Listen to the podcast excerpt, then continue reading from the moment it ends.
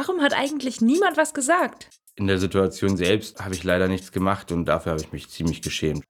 Naja, was cool war, ich war wenigstens nicht alleine in der Situation.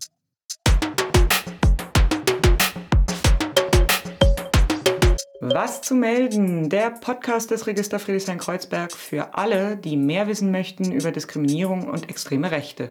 Für die, die einschreiten und was verändern wollen. Hallo zu Was zu melden. Ich bin Laura Brück vom Register Friedrichshain-Kreuzberg und in dieser Folge spreche ich mit Marina Czerniewski über Antisemitismus.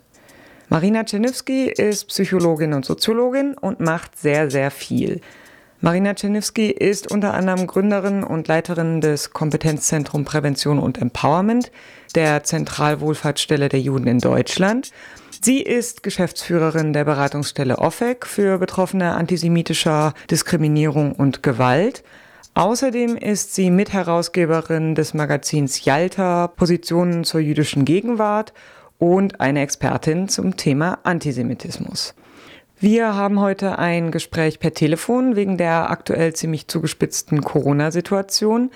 Das ist ein bisschen schade, weil im Studio eine persönlichere und intimere Stimmung entsteht und sich am Telefon O-Töne von schwierigen Situationen, wie es sie sonst bei Was zu melden gibt, nicht gut besprechen lassen. Aber ich freue mich sehr, dass es trotz der widrigen Umstände geklappt hat. Hallo Marina Czynewski. Vielen Dank für die Einladung und ja, ich freue mich auf das Gespräch. Schön, dann legen wir auch direkt los. Was macht das Kompetenzzentrum in drei Sätzen? Und wann kann ich mich an die Beratungsstelle OFEC wenden? Das Kompetenzzentrum für Prävention und Empowerment ist ein Institut für Bildung und Forschung mit dem Schwerpunkt Antisemitismus und Diskriminierung. Ähm, es sitzt in Berlin und arbeitet bundesweit und OFEC Beratungsstelle war mal ein Projekt im Kompetenzzentrum für Prävention und Empowerment. So ist es entstanden und ist seit drei Jahren ein gemeinnütziger Verein mit inzwischen sechs Standorten in Deutschland. Die Geschäftsstelle von OFEC ist in Berlin und Berlin hat auch eine eigene Beratungsstelle. Was berichten denn Ratsuchende? Welche verschiedenen Formen von Alltagsantisemitismus erleben jüdische Menschen in Berlin? Ja, OFIC hat sich ja gegründet als eine Beratungsstelle, die die professionelle Opferberatung anbieten will und muss. Einerseits, aber andererseits auch als stärkender Empowerment-Raum, der äh, für Menschen offen steht, egal welche Erfahrungen sie gemacht haben, ob es Alltagsantisemitismus ist, ob es strukturelle Formen von Antisemitismus sind oder auch Diskriminierungserfahrungen, die jüdische Menschen aufgrund ihrer Herkunft, Sprache, physischer, psychischer Verfassung ebenfalls erleben. So, also von daher ist es jetzt sehr verallgemeinert zu sagen, dass die ähm, Ratsuchenden alles Mögliche erleben, was die anderen Menschen auch erleben. Aber um spezifisch zu sein, würde ich sagen, dass wir von Jahr zu Jahr Beratungsstatistik anfertigen. Und in dieser Beratungsstatistik sehen wir sehr deutlich, dass die Fälle manifesterer Gewalt mehr werden, dass die Ratsuchenden über Diskriminierungserfahrung, das heißt auch strukturellen Antisemitismus, berichten, dass die Gewalt in der Nachbarschaft, am Spielplatz, im öffentlichen Raum und auch ganz, ganz viel an der Schule zunimmt. Dazu muss ich sagen, dass das keine objektive Zahlen sind. Na, für die Zahlen äh, muss man RIA fragen, weil wir nur von Beratungsanfragen sprechen können. Das heißt, wir können nicht sagen, bei uns steigen die Beratungsanfragen, weil die Situation so ist, sondern das kann auch damit einhergehen, dass OFIC als community-basierte Unterstützungsstruktur bekannter geworden ist.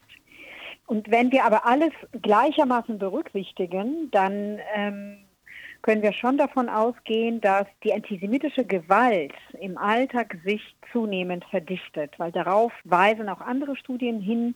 Na, Im Zuge der Corona-Pandemie ist er sehr naheliegend, im Zuge der jüngsten Eskalation im Nahost und das Rüberschwappen sozusagen von Aggression auf hier lebende Jüdinnen und Juden. Aber Antisemitismus muss nicht immer so dramatisch daherkommen. Oftmals geht es um Mikroaggressionen, um antisemitische Ansprachen, um Rollenzuweisung, um ein Grundrauschen. Und das ist aber genauso wichtig für uns als Beratungsstelle wie auch die manifesteren Fälle. Zoomen wir einmal etwas raus und sprechen allgemeiner.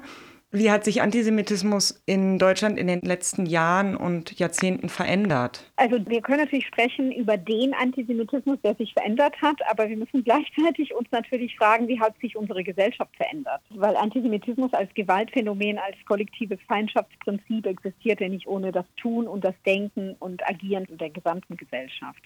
Deswegen steht es immer im engen Zusammenhang. Und wenn wir ein bisschen hinzoomen, wie Sie sagen, dann sehen wir auch Polarisierungstendenzen in der Gesellschaft. Wir sehen auf jeden Fall eine gesteigerte Bereitschaft für Aggression, für Verschwörungsmythen. Und so ist auch die Entwicklung von Antisemitismus zu betrachten. Ich glaube, das, was sich wirklich verändert hat an vielen Stellen, ist die Fokussierung von Antisemitismus. Vor zehn Jahren haben wir darüber so nicht gesprochen und Sie hätten wahrscheinlich auch keinen Podcast dazu gemacht oder zumindest ist diese Überrepräsentation fast schon von antisemitischen Vorfällen in den Medien neu und sie führt auch dazu, dass wir vielleicht als AkteurInnen uns die Frage stellen, oh, ähm, ist da vielleicht etwas passiert, was ich bis jetzt übersehen habe? Das heißt, wir haben in diesem Bereich sehr stark diesen Punkt der langen, langen Amnesie oder einer leeren Stelle, weil die Gesellschaft einfach nicht hingeschaut hat. Das heißt, wir sehen und entdecken jetzt etwas, was wir lange Zeit geglaubt haben, hinter uns gelassen zu haben. Aber dem ist nicht so. Kollektive Feindschaften verschwinden nicht, gerade die nicht, wo alte Bilder im neuen Gewand immer wieder auftauchen, wo sozusagen die Erfahrung bereits besteht, dass jüdische Gemeinschaft historisch markiert war und heute auch markiert wird, wo sozusagen ein Grundprinzip nach wie vor vorherrscht, Juden nicht als Teil der Gesellschaft zu sehen, nicht sozusagen als Teil des eigenen, wo auch eine ganz, ganz starke Distanz zu allem, was jüdisch ist oder als jüdisch gelesen wird, immer noch sehr stark ist. Ich glaube, wenn wir das sozusagen uns als Struktur äh, vornehmen, dann zoomen wir hin und wir sehen tatsächlich, wie immanent und äh, alltagsrelevant Antisemitismus immer noch ist. Und das, was sich verändert hat, in einem Satz, die allgemeine Bereitschaft, Dinge zu sagen, öffentlich zu sagen, sich dazu zu bekennen und antisemitische Ressentiments zum Teil auch im politischen Raum offen auszusprechen, mit ihnen zu arbeiten. Das, was sich verändert hat, ist die allgemeine Bereitschaft zur Gewaltausübung. Das heißt, dass vielleicht diffusere Einstellungen, die immer schon da waren, jetzt auch in die Tat umgesetzt werden, dass es mehr Gewalt gegen Jüdinnen und Juden gibt, von verbaler Gewalt bis hin zu körperlicher Gewalt. Die, das Risiko für Anschläge ist gestiegen, beziehungsweise ist zumindest wahrnehmbar. Auch viele Jüdinnen und Juden haben als Teil ihres Arrangements daran geglaubt, das hinter sich gelassen zu haben. Aber in den letzten Jahrzehnten allmählich hat sich auch dieses Bild sehr stark gewandelt. Der Anschlag in Halle war für die Gemeinschaft ein kollektiver Einschnitt, definitiv. Antisemitismus ist ja nicht einfach eine Form von Rassismus. Was ist daran anders? Sie haben jetzt auch schon von Bildern gesprochen, die sich verändert haben, die zum Teil sehr alt sind. Wie unterscheidet sich die antisemitische Figur des in Anführungsstrichen kollektiven Juden von anderen rassistischen Bildern, Generalisierungen? Ich denke da jetzt an antiziganistische Bilder oder antischwarze Ressentiments. Also antischwarze Ressentiments beziehen sich auf schwarze Menschen als Kollektiv. Sie haben Antiziganismus erwähnt. Auch da sind sozusagen andere Menschengruppen im Spiel. Natürlich gibt es auch ganz viele Überschneidungen und Schnittstellen. Also man kann das auf mehreren Ebenen sich angucken. Erstmal gibt es beim Antisemitismus eine ähm, generalisierbare Ebene, wo eben genau diese Ähnlichkeiten und Schnittmengen reinfallen. Ne? Also so eine Dimension von Othering, ja, Menschen zu Fremden machen, Menschen ihre Zugehörigkeit nicht einzugestehen, ähm, sie abzuwerten oder auch aufzuwerten, zu verdinglichen, auch ihnen mit Gewalt zu begegnen, bestimmte Dinge von ihnen zu denken, diese homogenisieren, zu kollektivieren. Das, was wir sonst sozusagen unter dem Stichwort Rassismus auch kennen, also das ist generell bei all diesen kollektiven Feindschaftsphänomenen und Gewaltverhältnissen so. Und dann gibt es aber auch spezifische Aspekte. Da sind die unterschiedlichen Geschichten, da sind die unterschiedlichen Genesen, da sind die unterschiedlichen charakteristischen Ausdrucksmomente ne, für ein jedes Phänomen. Die dürfen einfach nicht permanent miteinander vermischt werden, weil dann haben wir einfach kein Verständnis für die Besonderheiten oder Singularitäten, aber wir haben dann auch kein Verständnis von Gemeinsamkeiten, weil wir alles vermischt haben. Und mit dieser Vermischung wird ja auch die, sage ich mal, lebensgeschichtliche Relevanz von Rassismuserfahrung, von Antisemitismuserfahrung unterschlagen. Und dadurch nehmen wir Menschen eine sehr wichtige Ressource sich sozusagen als Angehörige ihrer Gruppe, ihres Kollektivs, wofür sie auch verantwortlich gemacht werden, wofür sie auch geschlagen werden, sage ich mal, nicht als Zugehörige dieses Kollektivs zu betrachten. Weil wenn man jemanden antisemitisch angreift und daraus aber ein Fall wird, der nicht als antisemitisch eingeordnet wird, dann nimmt man Menschen kollektiv wohlgemerkt diese Erfahrung weg. Das ist ein Angriff und eine erneute Viktimisierung. Und das ist ein Grund für mich, ein Grund genug, gerade aus der Position einer Beratungsstelle zu sagen, wir müssen uns bei Vorfällen auch fragen, was da wirklich stattgefunden hat. Insgesamt inhaltlich würde ich so einsteigen, ich würde sagen, dass die unterschiedlichen Gruppen mit unterschiedlichen Bildern konfrontiert werden. Ähm, bei Juden sind das die Denkfiguren der Übermacht, der Privilegiertheit, der äh, einer sehr starken sozusagen kollektiven Abgehobenheit. Ich will das gar nicht alles aufmachen und reproduzieren, muss ich gestehen. Und das sind andere Bilder, als sie zum Teil im Antiziganismusbereich sind, aber letztendlich geht es auf dasselbe hinaus. Es geht um Abwertung, um Dehumanisierung und letztendlich auch ja, um Gewalt. Und vielleicht geht es auch bei diesen Bildern um die Legitimierung der Gewaltpraxis gegen die Menschen und gegen die Gruppen. Deswegen ist es so wichtig, das durchschauen zu können. Vielleicht ein wichtiger Aspekt, gerade beim Thema Antisemitismus, Antiziganismus im deutschsprachigen Raum, natürlich auch Fragen der eigenen Verwobenheit nochmal anders gestellt werden oder sie tauchen anders auf. Nationalsozialismus, Shoah, Holocaust haben mit der lebensgeschichtlichen, familienbiografischen Identität von hier lebenden Menschen zu tun, auch von hier lebenden und wirkenden EntscheidungsträgerInnen zu tun.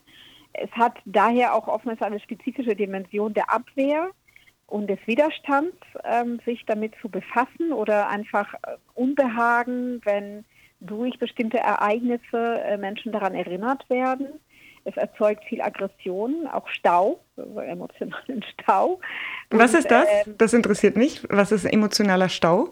Naja, wenn Menschen merken, dass sich Gefühle, Emotionen anstauen, sie können es nicht genau deuten, sie wissen nicht, warum sie im Stau stehen und laden das woanders ab, äh, diesen Ärger. Und also die Grundprämissen des Postschau-Antisemitismus ist genau diese Entlastung, ne? Tausch von historischen Rollen, Täterschaft und Opferschaft und eigentlich auch Abladen von Aggression, weil es die Shoah gegeben hat und weil sie so lange nachwirkt. Und dafür werden eigentlich Jüdinnen und Juden verantwortlich gemacht. Sie haben jetzt viel über Unterschiede gesprochen. Ich habe auch danach gefragt.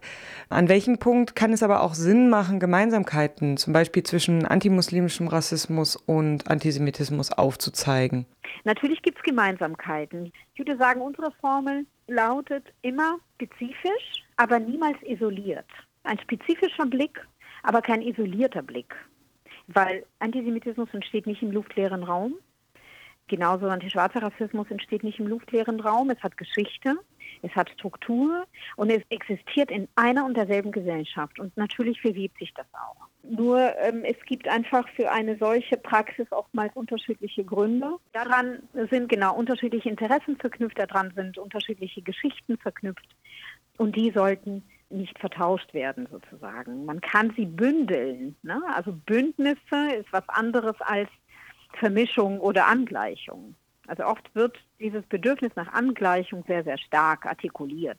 So, und Antisemitismus wurde jahrzehntelang unter Rassismus subsumiert auch in rassismuskritischen Debatten und antirassistischen Kämpfen. Das hat uns und dem Thema nicht gut getan. Einerseits kam das sozusagen mit als ein wichtiger Punkt, gerade wenn wir jetzt darüber nachdenken, dass ähm, Antisemitismus in den Studien, Einstellungsstudien immer wieder auftaucht. Das ist gut, aber es taucht auf als Unterphänomen mit drei Fragen und nicht sozusagen, es gibt keine Studien explizit zu Antisemitismus, sowas wie Einstellungsmonitor oder ähnliches. Aber die Subsumierung von Antisemitismus und anderen Phänomenen führt dazu, dass die Beschäftigung mit Antisemitismus als eine eigenständige, historische und soziale Erscheinung nicht stattfindet. Und es muss sowohl historisch als auch sozialwissenschaftlich und natürlich auch aktivistisch genauer studiert werden. Aber immer oder als vielleicht Zielsetzung im intersektionalen Verhältnis zu anderen Phänomenen. Von daher für mich sind das überhaupt keine Widersprüche. Es gibt jetzt aber auch eine Debatte, die durchaus ähm, konfliktiv geführt wird. In dieser Debatte wird quasi so ein bisschen der Holocaust gegen die Maafa, also den Völkermord an den schwarzen Sklavinnen im System des transatlantischen Sklavenhandels gestellt. Und in dieser Debatte sagen einige Wissenschaftlerinnen und Aktivistinnen auch, wir bräuchten quasi jetzt ein Mehr an Aufmerksamkeit für Kolonialismus in der deutschen Geschichte statt für Antisemitismus. Was ist da? Warum statt? Das ist genau der Punkt. Natürlich brauchen wir mehr Aufmerksamkeit und selbstverständlich braucht es weitere Aufarbeitung. Und es braucht auch im Kontext der Shoah eine andere Aufarbeitung, wenn Sie mich fragen, die frei ist von reflexartigen Schuldbekenntnissen hin zu Reflexion und Verständnis und äh, Positionierung. Ne? Also dieser Bedarf an einer echten Aufarbeitung besteht ja in dem Kontext auch. Weil so wie Sie fragen, lautet für mich, wir hätten es schon aufgearbeitet. Jetzt geht es einfach nur um ein bisschen mediale Präsenz. Aber ansonsten haben wir das schon aufgearbeitet. Aber das haben wir nicht. Was würde zu einer echten Aufarbeitung dazugehören? Sage ich gleich, nur Sie haben jetzt kurz gefragt, mhm. ähm, statt. Also es braucht eine Auseinandersetzung mit deutschen Genoziden in Deutschland und mit Menschenrechtsverletzungen und mit Rassismus. Aber warum Stadt? Was ist das für eine Denkfigur? Das haben wir jetzt schon hinter uns gelassen. Jetzt gehen wir zu einem anderen Themenkomplex über. Wir haben, glaube ich, genug Ressourcen, gleichzeitig ohne die Angleichung die nötige Forschung, die nötige Thematisierung, die nötige Aufarbeitung zu fordern. Aber doch nicht auf Kosten von anderen. Ne? Auch aus dem aktivistischen Kreis von jüdischen Menschen sind diese Forderungen zu hören. Aber die Shoah ist mit dem Selbstverständnis dieser Gesellschaft eng verbunden, aber das wird negiert. Ne? Und Staatsräson oder eben Niederlegung von Grenzen zeugt nicht unbedingt von einer tiefgründigen Reflexion und Aufarbeitung. Und ich denke schon auch, dass wir viel erreicht haben in den letzten Jahren, aber eigentlich lernen wir gerade darüber zu sprechen und wir lernen auch gerade darüber zu sprechen in einem Raum, wo auch andere Geschichten jetzt stärker in Fokus rücken. Ja, das ist ein Stichwort in einen anderen Bereich. Sie haben mit dem Kompetenzzentrum eine Studie gemacht zu Antisemitismus an Berliner Schulen. Wie äußert sich Antisemitismus in diesem Kontext? Ich äh, würde gerne Brücke bauen zu Ihrer Frage, noch rückblickend auf die Frage davor. Ne? Also das haben wir hinter uns gelassen, um zum Thema Schule zu kommen, weil das eine mit dem anderen zu tun hat. Wenn Sie jüdische Menschen fragen, in den Gemeinden, überall in Deutschland, ähm, und das haben wir ja auch getan, ne, mit äh, einer ersten Studie zu jüdischen Perspektiven auf Antisemitismus 2017, zu der Frage, wie nehmen eigentlich Jüdinnen und Juden in Deutschland Antisemitismus und Rassismus ebenfalls. Die Mehrheit der befragten 560 Personen hat geantwortet, dass Rassismus ein großes Problem sei in dieser Gesellschaft. Größer als die Wirtschaftskrise, damals gab es die Pandemie noch nicht, und Antisemitismus ebenfalls gleich groß. Es geht hier um ein Verständnis von Antisemitismus aus dem Blickwinkel von Jüdinnen und Juden. Sie erzählen natürlich auch über Bewältigungsstrategien und ihre Einschätzungen sind von ganz, ganz, ganz großer Bedeutung für die Forschung, für den Aktivismus, für die Bildungsarbeit. Aber das ist ein enormer Erfahrungsverlust, weil die eigentlich sonst nie gefragt wurden. Ne? Also heute, während dieser Debatte, können wir uns das gar nicht mehr so gut vorstellen, aber so war das. Viele Jahrzehnte lang. Und das ist ein bisschen die Antwort oder die Brücke auch auf die Frage, ist das denn nicht genug getan? Weil wenn wir uns diesen Perspektiven zuwenden, stellen wir fest, dass Menschen vielleicht zum ersten Mal den Weg zu einer Beratungsstelle finden, dass sie noch nie darüber gesprochen haben, dass sie ihre Erfahrung in sich gefressen haben, dass sie darüber vielleicht mit ihren Familien oder im engsten Kreis oder in ihren Gemeinden sich ausgetauscht haben, dass sie nicht die Vorstellung hatten, dass sie ihre Rechte durchsetzen können, einfordern können, weil sie hingenommen haben, natürlich nicht alle, aber ne, so tendenziell, dass das, was sie erleben, normal sei. Und so geht es ja vielen Minderheiten in diesem Land. Ne? Jüdinnen und Juden eben auch. Und jahrzehntelang war das unter diesem Marker sozusagen Aufarbeitung der Geschichte, die aber sich nicht verbunden hat mit der Aufarbeitung und äh, kritischen Reflexion der Gegenwartsgesellschaft. Und deswegen sind wir eigentlich nicht nur mittendrin, wir sind am Anfang. Jetzt die Studie. Wir haben im Kompetenzzentrum uns einfach entschlossen, dass die Lücken in der Forschung, insbesondere in Schule, Jugendsozialarbeit, so groß sind und wir einfach nicht ausreichend empirisches Wissen haben. Und wir haben tatsächlich seitdem zwei Studien durchgeführt. Eine Studie in Berlin als eine qualitative Untersuchung zu der Frage, wie nehmen Lehrerinnen und Lehrer, Schulleitung, SchulsozialarbeiterInnen Antisemitismus an Schulen in Berlin wahr? Wie ordnen sie das ein, was sie wahrnehmen und wie gehen sie damit um? Was wir in dieser Studie feststellen ist, dass die äh, gesamtgesellschaftliche Thematisierung, die Dethematisierung von Antisemitismus an Schulen Konsequenzen hat. Das heißt, die Fähigkeit, Antisemitismus zu erkennen und als Problem einzuordnen, ist eingeschränkt. Diese Schwierigkeit ergibt sich zum Teil aus der Lerngeschichte von Lehrkräften, ergibt sich zum Teil vielleicht aus ihrer eigenen Biografie, aus der eingenommenen Distanz zu diesem Thema. Ein weiterer Befund vielleicht auch, was wir sehen, dass die Lehrkräfte antisemitische Situationen durchaus erkennen können. Sie haben auch Konzepte oder sie präsentieren Konzepte, was Antisemitismus sei, verbinden das aber nicht mit ihrer Praxis. Das heißt, wenn darüber gesprochen wird, wie dagegen vorgegangen wird, wird dieses Wissen nicht eingesetzt. Viele verlieren sich in Relativierungsschleifen, verrätseln, was heißt das, diese Verrätselung? Verrätselung heißt, dass die Beteiligten um die Sprache ringen, antisemitische Andeutungen, Situationen zu beschreiben, Antisemitismus zu erklären und dabei auf Verrätselung und Metapher zurückgreifen, die es ihnen ermöglichen, dieses diffuse, unbekannte, vielleicht auch nicht ganz greifbare in Worte fassen zu können. Ne? Wenn Antisemitismus zum Beispiel als nicht greifbar beschrieben wird, das ist auch eigentlich eine sehr, sehr interessante Feststellung. Ne? Wir haben ein Zitat, es ist doch schwer, was dagegen zu machen, weil es nicht so greifbar ist. Also da konstatieren wir die Schwierigkeit, Problembewusstsein zu entwickeln tatsächlich, weil das so diffus verbleibt. Und ja, also es gibt natürlich viele andere Befunde auch, ähm, wie auch eine sehr hohe Unsicherheit, sich dem Thema anzunehmen, fehlender innerer Kompass sozusagen, Stoßrichtung, wie Antisemitismus der Gegenwart an deutschen Schulen, wie damit umgegangen werden kann. Wer davon betroffen ist. Ne? Also die jüdischen Kinder tauchen da nicht auf in den Schilderungen, ihre Bedarfe verbleiben ebenfalls diffus und es zeugt auch von der Tendenz, so wie in der Gesellschaft, auch in unserem Gespräch, uns mehr damit zu beschäftigen, was könnte Antisemitismus sein, wie könnte sich Antisemitismus verändert haben? Und nicht sozusagen mit der Frage, wie wirkt Antisemitismus, wer ist daran beteiligt? Und was hinterlässt die fortwährende antisemitische Praxis in den Strukturen für alle Beteiligten. Mhm, dazu passt so ein bisschen auch meine nächste Frage. Sie benennen in der Studie ja auch so eine moralische Aufladung und dass das auch ein Problem ist, quasi ein Hinderungsgrund für viele SchülerInnen, sich produktiv mit dem Thema Antisemitismus auseinanderzusetzen. Ich muss sagen, die Studie handelt ja nicht von SchülerInnen. Ne? Mhm. Also das sind ausschließlich äh, Lehrkräfte und Schulleitungen im Blick und auch nicht sozusagen repräsentativ und stellvertretend für alle anderen. Das ist ja eine qualitative Studie. Und es geht nicht um Schüler. Also Schüler erschließen wir durch die Position der Lehrkräfte. Wir nehmen an, dass es für Schülerinnen und Schüler aufgeladen ist. Es sind auch einige wenige Untersuchungen vorhanden, die darauf verweisen.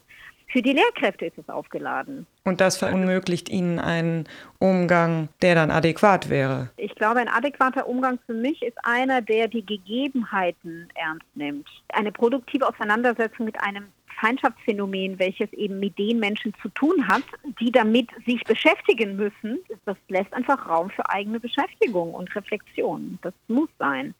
Sie haben ja vorhin auch die Verrätselung angesprochen und die Verrätselung ist definitiv auch eine Form von Externalisierung. Die Verrätselung ermöglicht uns, ein unbehagliches, unbequemes Phänomen wegzuschieben, wegzuimaginieren.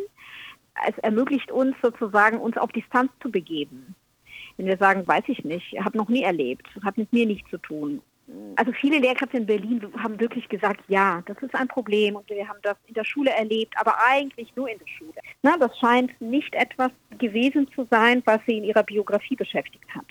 Und das ist natürlich bei jüdischen Menschen anders. Und da sehe ich einfach eine sehr starke Verbindung auch mit Rassismus, weil für viele weiße Kolleginnen, also weiß als soziale Kategorie, spielt eben wirklich das Erleben von Rassismus keine Rolle. Und deswegen na, ist die Sensibilität dafür manchmal so ja, eingeschränkt ähm, und Antisemitismus eben auch, nur mit einem Unterschied. Und der Unterschied ist, dass historischer Antisemitismus an Schulen behandelt wird natürlich unterschiedlich behandelt wird und die Thematisierung oder die, äh, die methodisch-didaktische Ausrichtung ist oftmals oder fast immer Teil des Problems, ne, weil da auch überholte Vorstellungen existieren von pädagogischen Strategien oder auch von Repräsentationen.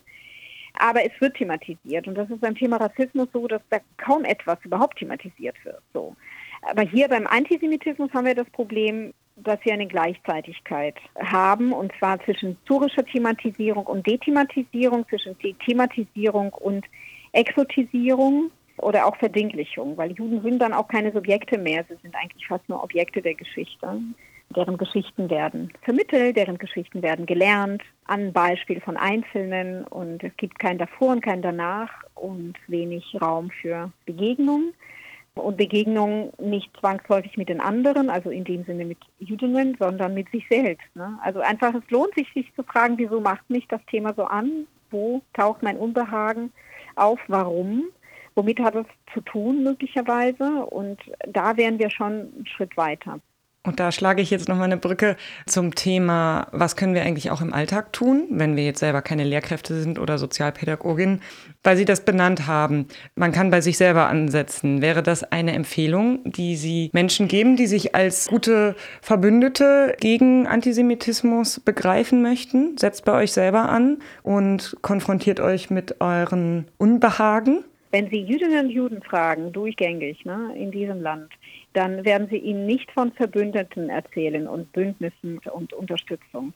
Juden in diesem Land haben die Erfahrung gemacht, dass sie mit dem, was sie erlebt haben und mit dem, was übrigens nachwirkt, ja, die Mehrheit der hier lebenden Jüdinnen und Juden hat Bezug dazu, familienbiografischen, lebensgeschichtlichen. Ähm, aber sie haben auch erlebt in der Gegenwartsgesellschaft, dass die Solidarität eigentlich eine Mangelware ist und dass sie sich eigentlich auf sich beziehen können und auf ihren engsten Kreis. Das heißt, was die Solidaritäten und Bündnisse anbetrifft, das kann ruhig wachsen. Aber schauen wir natürlich auch drauf, wie gehen wir in Beziehung? Begegnen wir Juden als Fremde, exotische, andere? Also das ist sozusagen ein Impuls zum Nachdenken und ich denke schon, dass wir in einer Zeit leben, die auch sehr viel an Selbstaktualisierung und Reflexivität hervorgebracht hat. Wir sind auf einem kritischen Pfad. Also da bin ich mir eigentlich sicher. Das ist das Gute daran, dass die letzten Jahre dafür genutzt haben, ein gesteigertes mediales Interesse vielleicht auch produktiv umzuwandeln oder einfach auf unseren Alltag zu übersetzen. Es wäre gut, wenn wir Unbehagen verspüren oder auch Aggression oder Ähnliches, dass wir das befragen, weil das oftmals einfach im Raum steht und nicht benannt wird. Dass wir es begreifen, dass Antisemitismus in dieser Gesellschaft nicht ohne unser Zutun existiert, dass es nicht woanders existiert, sondern hat mit unserem Denken, mit unserem Handeln zu tun, auch tagtäglich. Wenn wir anerkennen, dass unsere Meinungen, Vorstellungen, Positionen antisemitisch sein können, dass es an uns liegt, damit aufzuhören oder das zu unterbrechen, dass die Relativierung von antisemitischen Erfahrungen und antisemitischen Strukturen auch Gewalt bedeuten kann, auch gerade für diejenigen, die davon betroffen sind. Und dass diese Einsicht in die Relevanz von Antisemitismus und in unsere Verwobenheit damit ein riesengroßer Schritt sein kann. Und zuletzt vielleicht auch für diejenigen, die professionell damit zu tun haben oder eben auch aktivistisch, es lohnt sich durchaus, sich damit auch in einer professionellen Hinsicht auseinanderzusetzen und uns Wissen anzueignen, aber auch Räume für Selbstreflexion und Gesellschaftsreflexion zu nehmen oder einzufordern, die es durchaus im Rahmen von etlichen Fortbildung, Weiterbildung, Workshops, Vorträgen gibt. Unter anderem auch vom Kompetenzzentrum oder eben von anderen Berliner AkteurInnen. Der Bereich der Antisemitismusbearbeitung, sage ich mal, ist gewachsen. Wir sind heute nicht dort, wo wir mal waren und vor allem sprechen wir miteinander. Also das wünsche ich uns auf jeden Fall, dass es weiterhin solche Podcasts gibt, dass sich eine jede Institution wirklich fragt, ob sie ein diskriminierungskritisches Konzept entwickelt hat, ob Antisemitismus auch ein festes Thema drin vorkommt, ja? Dass eine jede Institution sich fragt, wie ein Beschwerdemanagement aussehen kann. Weil wir leben in politisierten Zeiten. Wir erleben derzeit auch verschiedene Krisen. Und damit hängt eben auch die gesteigerte Bereitschaft zur Diskriminierung zusammen. Und wir müssen einfach dahin schauen und aufmerksam sein. Letzte Frage. Was können Betroffene von antisemitischen Sprüchen, Kommentaren oder anderen Vorfällen tun? Was raten Sie? Also ich kann natürlich sagen, ähm, OFIC hat sich als Beratungsstelle gegründet, weil viele Jüdinnen und Juden den Weg zu anderen Beratungsstellen nicht gefunden hatten, weil sich das in den jüdischen Communities nicht rumgesprochen hat, weil Menschen historisch ähm, eben oft die Tendenz haben, damit nicht nach außen zu gehen wir wollten zeigen, dass ein jeder Fall, unabhängig dessen, ob der Fall die Strafbarkeitsgrenze erreicht oder nicht, gemeldet bzw. beraten werden kann. In Berlin gibt es ja RIAS. RIAS ist eine Anlaufstelle für antisemitische Vorfälle jeder Art. Man kann die Vorfälle dort melden und das ist wichtig. Das ist auch eine ganz wichtige Handlung, ein Akt ne, der Selbstermächtigung. Ich sehe was, ich erlebe etwas und ich melde das. Ne. Ich möchte nicht, dass das einfach in nichts versinkt, sondern das wird sichtbar gemacht durch die Statistiken von RIAS. Und natürlich gibt es Register ne, in jedem Bezirk. Und das sind sozusagen wichtige Anlaufstellen, auch nicht unbedingt für Betroffene, sondern für BürgerInnen, die einfach mit offenen Augen durch die Welt gehen und das, was sie gesehen haben, das, was sie erlebt haben, weitergeben möchten. Und dann gibt es auch Beratungsstellen in Berlin und ich ähm, würde sehr dafür plädieren, gerade bei direkt Betroffenen, ihren Familien, Angehörigen oder ZeugInnen, die Beratungsstelle aufzusuchen, gemeinsam dann mit dem Team der Frage nachzugehen, was können wir tun? Welche Handlungsmöglichkeiten gibt es? Und da bietet sich OFEC bei antisemitischer Gewalt und Diskriminierung an, mit dem Sitz in Prenzlauer Berg und einer bundesweiten Hotline und Berliner Hotline. Also melden, weitergeben, dokumentieren lassen und Beratungsangebote in Anspruch nehmen. Das wäre vielleicht mein Schlusswort. Und bei OFEC können sich auch Schulen melden oder andere Institutionen melden, die antisemitische Vorfälle hatten und jetzt nach einem geeigneten Umgang damit suchen. Vielen Dank für diese guten Abschlussworte, die motivieren und ähm, auffordern. Das war was zu melden Nummer 9 zum Thema Antisemitismus. Schreib mir wie immer sehr gern Feedback, wenn dir etwas gefallen, gefehlt, missfallen hat. Wie immer auch, melde antisemitische, extrem rechte und diskriminierende Vorfälle, wenn du etwas erlebst oder beobachtest im Kiez. Die Adresse für Feedback und Vorfälle ist fk.berliner-register.de. Die nächste Folge ist auch schon die letzte Folge von Was zu melden. Die letzte Folge ist ein Best-of. Du kannst dich also freuen auf die gesammelten Tipps und Tricks zum Einschreiten und sich wehren bei Diskriminierung und rechtem Handeln aus allen neuen Folgen von Was zu melden. Ich freue mich, wenn du wieder zuhörst. Tschüss und bis dahin.